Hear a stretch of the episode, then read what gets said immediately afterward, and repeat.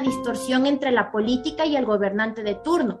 Ahora cuando cada vez escuchamos algo sobre política, totalmente nos centramos en algo negativo, en algo corrupción, en cero valores, y realmente es triste ver cómo la política, consciente o inconscientemente, está en nosotros, es inherente a nosotros. El ser humano es un ser social por naturaleza, decía Aristóteles, y por ende es un ser político. Entonces yo creo que es el momento preciso en donde cada uno de nosotros empecemos a tomar conciencia de la realidad en la que vivimos y de la importancia que tiene ser nosotros agentes de cambio, agentes sociales que podremos ir eh, participando de, de esta contienda política, ¿no?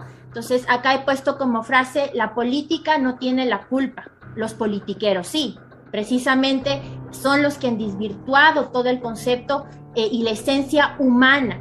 Siempre yo hago un comparativo y digo que, las, que las medicinas como, perdón, que las carreras como la medicina, por ejemplo, son carreras netamente humanas en donde tienen un cuerpo humano en el que tienen que ir detectando enfermedades. Lo mismo es el politólogo, lo mismo es en la política, hay que saberla tomar con responsabilidad porque estamos guiando vidas.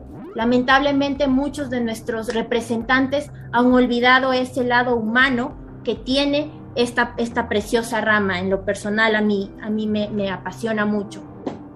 Un poco para ir eh, retomando y recordando precisamente cuál es la, la, política, la esencia, la humanidad, cuál es. Es una ciencia virtuosa, claro que sí. En el ser, el centro de todo es el ser humano.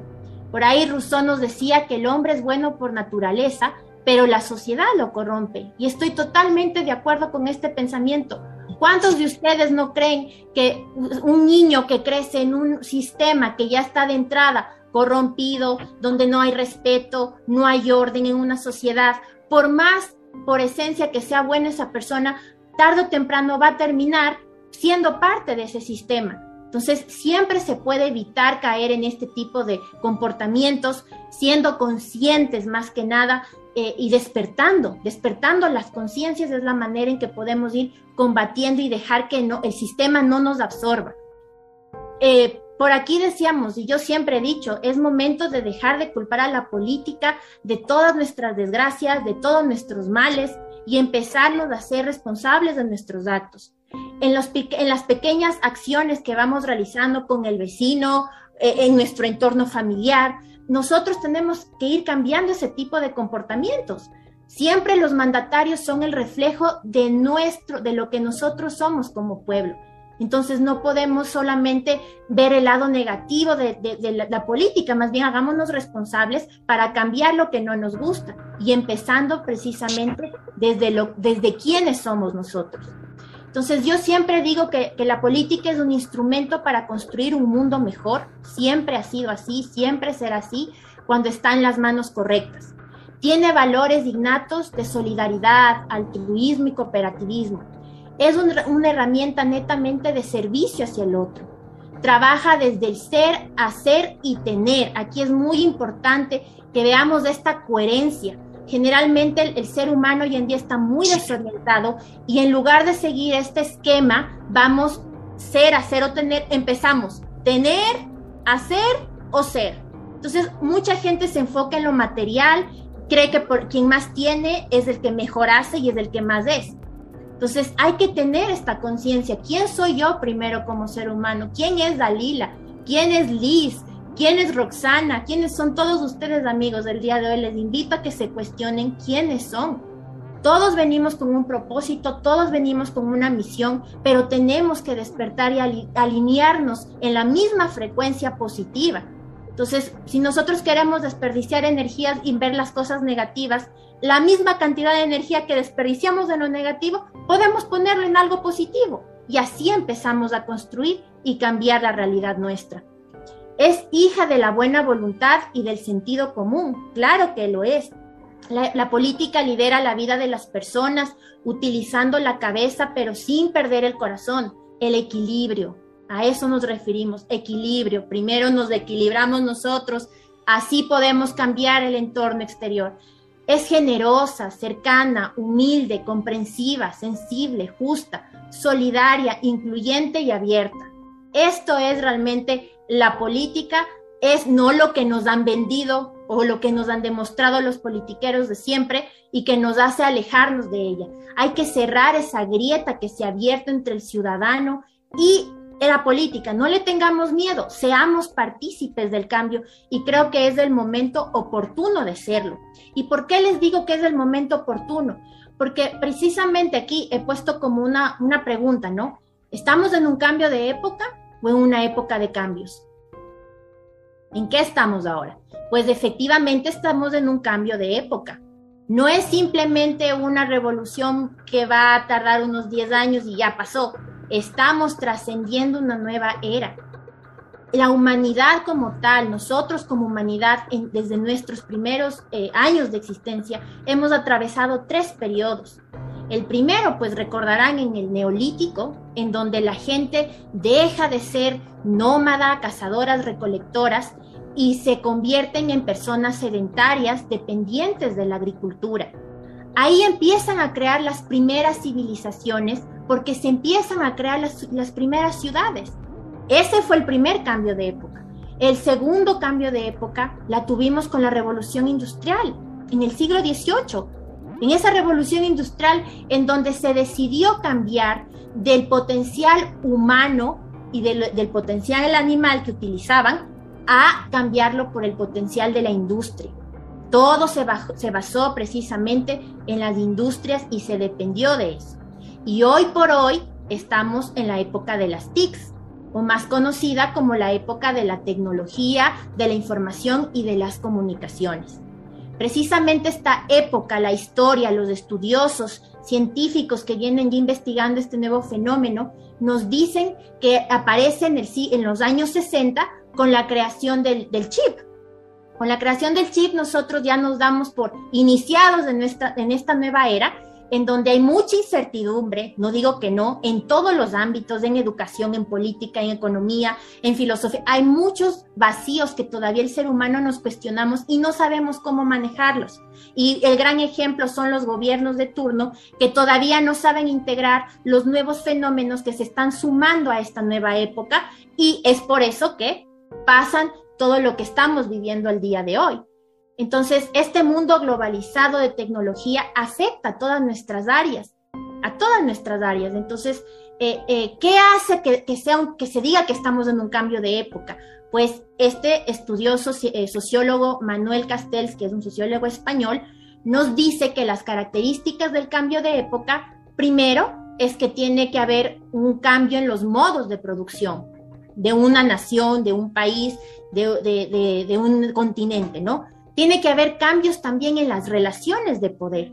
¿Cómo me estoy interrelacionando? Ahora ya no se habla, antes eran ciudades, estados, luego hablamos de continentes, ahora estamos hablando de, hegemonías, de superpotencias, de países en, geopolítica que nos gobiernan, ¿no? Esas son las relaciones de poder. Hablamos de los modos de vida. Los modos de vida sin duda están cambiando. Ahorita la tecnología nos permite ser cercanos. Yo desde Ecuador hablando con ustedes. Nos genera esa familiaridad y eso es un ejemplo de un cambio en el modo de vida.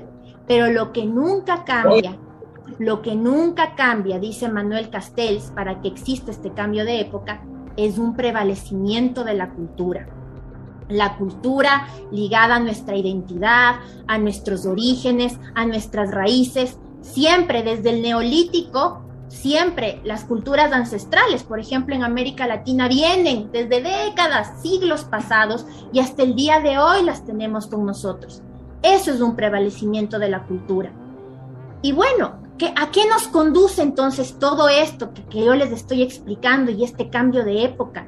Nos conduce a que es importante tener un nuevo paradigma en el cual nosotros tenemos que centrarnos. Ya no son izquierdas y derechas, capitalistas, neoliberales, socialistas, comunistas, que nos han vendido, nos enseñaron toda la vida que ha sido así y está bien o está mal, eso es decisión suya, la manera en que estas ideologías, estas tendencias nos han gobernado desde su aparecimiento, ¿no? Pero al día de hoy vemos que ni la una ni la otra resuelve las verdaderas necesidades de los ciudadanos. Lo que han logrado es una división de la sociedad en donde la gente se pelea por ideologías políticas y realmente no se llega a soluciones certeras. El ser humano queda en el medio de esta disputa y no logramos tener cuál sería entonces el norte, cómo podemos cambiar esto. Entonces, está en construcción este nuevo paradigma, así lo dicen los estudiosos, los científicos, miembros de, redes internacionales académicos y de, y de conocimiento. Entonces, acá yo les planteo que estas nuevas, hay una pugna ya entre ideas versus ideologías. Aquí ya se habla, esto es más allá de los colores, de los nombres, de las siglas, de los logotipos de un partido político, de un movimiento político, es poner al ser humano en el centro de todo. Y es triste ver cómo esto nos hemos olvidado.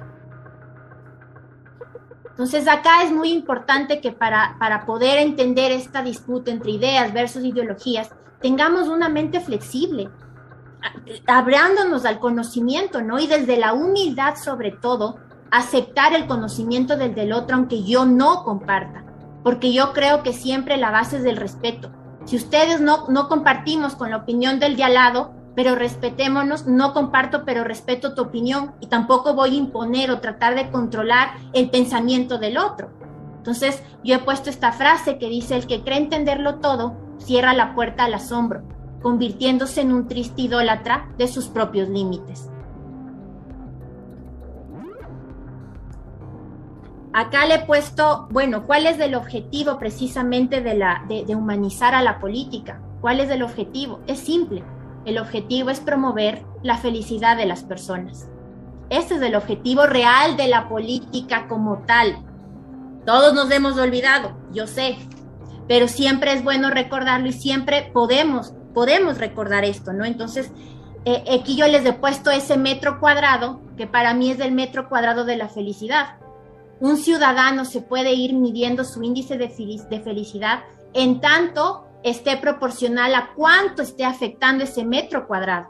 ¿Y a qué me refiero? Cosas simples como tener educación de calidad, salud de calidad, infraestructura, viabilidad, seguridad alimentaria, cosas simples del bienestar del ciudadano. Eso es el metro cuadrado de la felicidad de ese ciudadano.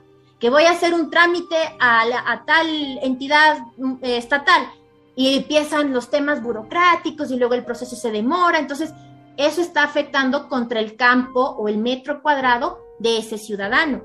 Los ciudadanos nos merecemos un barrio, una ciudad, un país, un mundo mejor, que gira en torno a las personas y no a los políticos del pasado que nos han representado tradicionalmente. Esto es muy importante entender. Hay que, que recordar precisamente que, tenemos que basarnos en lo que día a día siente y vive ese ciudadano, en lo que día a día siente y vive. Son cosas tan sencillas y tan simples como poder tener, eh, eh, no sé, un empleo, una oportunidad laboral, eh, y poder ingresar a una, universidad decentemente y no estar haciendo trámites o quedarse excluidos de ese sistema, son cosas que aparentemente son sencillas, pero muy difíciles cuando los mandatarios no tienen bien claro este tipo de conceptos. Entonces de aquí yo también les he puesto precisamente que es muy importante empoderar al ciudadano. Y yo creo que este tipo de charlas eh, que, las, que las venimos realizando aquí en este foro eh, que para mí es un honor estar aquí igual, lo hemos realizado en una escuela, formando y capacitando a gente, no adoctrinando. Ojo con eso, que mi intención nunca es ese, adoctrinar no, simplemente compartir un conocimiento, una enseñanza para que puedan ir despertando las conciencias de las personas. Este empoderamiento del ciudadano viene desde el ser, desde el yo soy. Desde el yo soy parte todo, podemos cambiar desde nosotros mismos podemos reconstruir desde las personas principalmente, trabajar desde las ideas para llevarlas a la acción.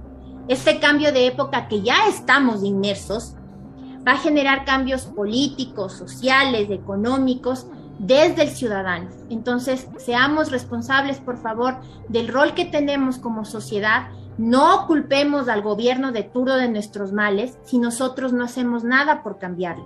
Entonces, del claro ejemplo, aquí em, empezamos este sueño en esta organización que tenemos mi papá y yo, y todos nos decían que estábamos locos, y todos nos decían que una joven y, la gente que le está siguiendo no va a llegar a nada, están locos, se van a enfrentar con muchas instituciones, con mucho dinero de por medio. ese no es el punto, el punto es detectar ese obstáculo y poderlo cruzar, y es lo que estamos haciendo. A día de hoy hemos tenido muchos logros, y lo digo con toda la humildad del caso, y seguiremos adelante porque estamos en el camino correcto. Y gracias por escucharme, y pues nada, estoy abierta a todas sus preguntas. Muchísimas gracias, muchísimas gracias de verdad. Otra, otra excelente intervención. Eh, has dicho muchísimas cosas que me han parecido sumamente interesantes. Dalila, te quiero agradecer, pero me quiero quedar con una porque creo que es bien importante para los jóvenes, que es que no tengan miedo a la política, porque realmente también es importante para el futuro, para el presente, que los jóvenes se interesen por, política y de verdad que eh, de, todas las, de todo lo que has dicho, que hay muchísimo que rescatar, Em, yo quiero hacer personalmente el hincapié en este tema porque es importante no tenerle miedo a la política porque es algo que necesitamos y que, y que vale la pena eh, arriesgarse a hacerlo. Voy a abrir el, micrófono para que puedan hacerle hacer preguntas a nuestra invitada, Dalila. Muchísimas gracias nuevamente por tu, por tu intervención. Voy a leer lo que hemos eh, recibido hasta ahora en el, en el chat. Em, aquí vamos. Jorge Serrano, los políticos siempre han hablado y dicho cosas bonitas y los hemos creído, pero luego se han cerrado nos han olvidado al estar en el poder ya que no tiene disciplina. Ejemplo, orden, el hombre debe eh, el hombre cree en el debe creer en el hombre. ¿Qué opinas, Dalila? ¿Cuál era la última frase, por favor? Se me entrecortó. Dice, no hay problema. Dice, el hombre debe creer en el hombre. Por supuesto, pero me podría repetir toda la pregunta, por favor, Ana. Por supuesto, es, un comentario sobre todo, el problema. Ah, ya, ok. Dice, los políticos siempre han hablado y dicho cosas bonitas y les hemos creído, pero luego se han cerrado, nos han olvidado al estar en el poder ya que no tienen disciplina, ejemplo ni orden. El hombre debe creer en el hombre. Correcto, e, es así, es lo que decía. Mucha gente nos sentimos después utilizadas, incluso cuando queremos apoyar a algún candidato, porque a la, vuelta de la esquina gana la presidencia o cualquier puesto, se sientan en el sillón y no te conocí al día siguiente. Pero eso no es la política. Aprendamos a discernir que el, mandatario que, o, la persona que, está ejerciendo un rol político está trastocando la esencia de la política que ya la hemos visto. Entonces, está en nuestras manos saber elegir. Pero ¿cómo vamos a cambiar si es que vemos y seguimos eligiendo a los mismos de siempre? Porque los buenos no nos atrevemos a hacerlo. Entonces, es un círculo, ¿no? Vicioso. Tenemos que creer en uno mismo, lanzarnos con seguridad y convicción de que lo lograremos para cambiar, porque de lo contrario, en la papeleta de las urnas tendremos los mismos rostros, rostros, pero en diferentes movimientos, porque así se rotan, ¿no? Y el cambio seguirá, o sea, no habrá cambio, seguirá de manera cíclica. Entonces, es muy importante creer en nosotros mismos para poder cambiar. Excelente comentario, muchas gracias. Gracias a ti. Eh, Karina desde Argentina te felicita, dice felicidades Dalila, admirable tu trabajo. Boris Espinosa, la política es buena y bonita si estamos con la convicción de servir y no servirse. Así que está en nosotros el saber decidir. Totalmente. Saludos, Boris, que él es de nuestro colectivo. gracias por estar. Ah, es así. Muchas gracias. Gracias. Dalila, eh, hasta que llegue una nueva pregunta. Em, yo quiero, yo quiero eh, consultarte algo que acerca de lo que acabas de decir. Nosotros somos responsables de, los, de los políticos a los que elegimos, ¿no? Tú has dicho, ¿por qué elegimos otra vez a los mismos? ¿Qué pasa? ¿En qué tenemos que nosotros como sociedad mejorar y cambiar para que no elijamos siempre a los mismos políticos? Primero, lo que les decía, atrevernos y, y cerrar esa grieta entre la política y decir yo no voy allá porque voy a salir mal. Entonces, de entrada, la gente honesta, por así decirlo, no está en política. A ese punto hemos llegado, a ese punto tan deprimente. Al menos en mi país, en Ecuador es así. Si es que ya dicen, uy, ya, te, ya entraste a política, te dan la bendición, pero yo allá no. Entonces, ¿cómo vamos a cambiar, insisto, si no hay un atreverse a? Si es que no creamos algo entre todos nosotros, nos agrupamos como sociedad vamos a un mismo objetivo para poder ese cambio tener, porque de lo contrario vamos a tener los mismos politiqueros, se va a seguir repitiendo el, círculo. Entonces, para mí parte desde dejar de lado el temor, eh, venimos a esta vida a vivirla y creo que entrar con miedo, vivir con miedo no es vivir. Siempre la vida va a ser cíclica, de hecho es cíclica, estamos de arriba, estamos abajo, pero siempre con optimismo. Yo creo que es más sencillo de lo que pensamos, pero el ser humano tendemos a complicar y a dar la vuelta a todo y a complicarnos, nada más. Así es. Excelente. Ya, ya vamos, eh, yo voy resumiendo, ¿no? Eh, Frances nos, ha dicho, nos ha dicho hace rato, con, con, otras palabras, igualmente hay, hay, hay, dificultades, pero atrévanse, láncense por su sueño, láncense por sus ideas, y creo que tú estás reforzando este, este mensaje, Dalila, con, con tus palabras y con, con, tu, con tu exposición, que eh, yo sé que a muchos jóvenes les ha llegado y seguramente esperemos que les, les empiece a escocer ahí para que ellos también se animen a, a hacer política y no le tengan miedo a la, a la política. Aquí tengo un otro comentario. eh, Wendy Guerrero, uh -huh. porque siempre existen promesas de campañas y al momento de llegar a la presidencia se dan cuenta que no se eh, puede abolir, quitar alguna ley porque ya tenemos una constitución muy compleja y ahí se dan cuenta que las promesas que dijeron en campaña son incumplibles, que no se pueden sí. cumplir. La verdad ese es un, un mal que creo que antaña, eh, ataca más que todo a América Latina, ¿no? El tema de las propuestas populistas con la que los gobernantes se presentan y dicen unas cifras bárbaras y la gente, el pueblo dice, sí, yo voy a votar por él. ¿Por qué? Porque ese es otro mal de la politiquería que nos han enseñado a ver al gobernante como el más grande, el superhéroe que nos va a resolver toda la vida. Y, y, eso no es así. Cuando entregamos todo el poder personal a un mandatario, vienen estas decepciones. Entonces, yo creo que para combatir esto es educando a la gente. La educación es la base de todo el cambio que queremos hacer desde los principios, desde los valores.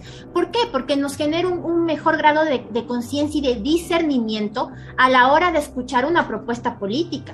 Ahora, imagínense, yo llego acá y les digo, bueno, yo me voy a ser candidata y de aquí a cuatro años voy a dar 10 millones de empleo y la gente no solo se deja llevar por la emoción, ¿no? Y dice 10 millones, votemos. Pero sabemos aquí los presentes que eso es una propuesta que no es realista. Entonces, uh -huh. es, es, es, hay que ir educándonos, esa es la solución, porque esto sí hay, esto es el pan de cada día, lo que, lo que nos uh -huh. dice Wendy. Exactamente. No sé si alguien más tiene alguna, alguna pregunta. Yo no me puedo aguantar de hacerte una pregunta. ¡Ay, claro! Ándale, la última de mi parte, Dalila. ¿Cómo, ver, cómo, mira, yo creo que estamos pasando en varios países de, de la región eh, sí. por, un, por un proceso muy parecido políticamente a lo mejor. Eh, ¿Cómo definirías tú eh, el término adoctrinamiento? Adoctrinamiento lo, lo definiría como, como imposición de algo, como, un, un, como manipulación, como eh, un, un, una tendencia a quererla meter a la fuerza en la cabeza de las personas. Y eso es precisamente cómo funciona nuestro actual sistema. Y más que nada las redes sociales mal utilizadas es lo que nos están haciendo. Están adoctrinando inconscientemente la manera en que consumimos muchas cosas en el Facebook, en el TikTok, en el Instagram, y a veces la mayoría de ellas son fake news. Pero la gente dice, ah, no, esto es lo real. Entonces es gravísimo eh, eh, la incertidumbre en la que estamos llegando y, es lo importante es no dejarnos absorber de. Entonces, adoctrinar es eso, es eh, ejercer un control a la fuerza. O sea, no sobrepasar el respeto que se tenga por el pensamiento del otro y querer imponer a la fuerza. Simplemente yo creo que lo correcto y lo coherente es compartir un pensamiento, si es que llega a los corazones de la gente es porque resonó realmente así, porque algo dentro de él le dice, sí, creo que es por ahí y ya está, pero si no lo logro, yo no me voy a frustrar, no voy a llegar al día siguiente, no, es que ustedes tienen que ser así. Entonces, pero mucho de esto es lo que nos está pasando. Y por las redes sociales facilito está llegando este tipo de adoctrina, adoctrinamiento si no sabemos tener una, una, un buen discernimiento de lo que consumimos, ¿no? Exacto. Voy a leer otra vez aquí un par de comentarios. Nelson Jaramillo Felicidades, ese es el nuevo concepto de política con mentes brillantes. Y tenemos Oscar Pinto, saludos cordiales desde Otavalo. Esta oh, es la Oscar. oportunidad de la gente joven, pero sin descartar a la gente adulta que no han tenido espacio en los movimientos y partidos tradicionales. Felicitaciones por este eh, debate que nos nutre a todos, definitivamente. Felicitaciones, estimada Dalila, digna representante de los jóvenes. Muchas y gracias, Oscar. Guerrero, bendiciones para todos, excelente grupo. No, eh, muchas gracias por esos mensajes hermosos, que esos, de eso me alimento yo para seguir adelante y saber que, que, que, lo poquito que sé puedo compartir y más que nada lo están recibiendo de la mejor manera. Muchas gracias.